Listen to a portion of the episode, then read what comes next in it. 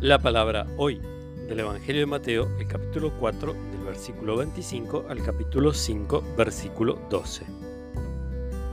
Seguían a Jesús grandes multitudes que llegaban de Galilea, de la Decápolis, de Jerusalén, de Judea, de la Transjordania.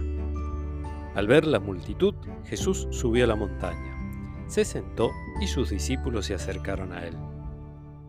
Entonces tomó la palabra y comenzó a enseñarles diciendo, Felices los que tienen alma de pobres, porque a ellos les pertenece el reino de los cielos.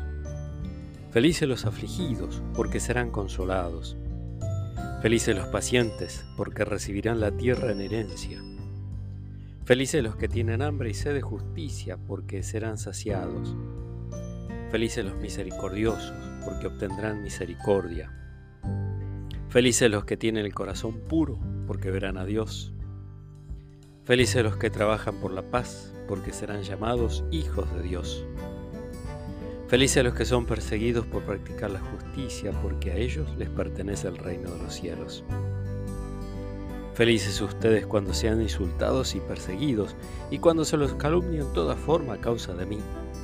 Alégrense y regocíjense entonces, porque ustedes tendrán una gran recompensa en el cielo. De la misma manera persiguieron a los profetas que los precedieron. Palabra del Señor.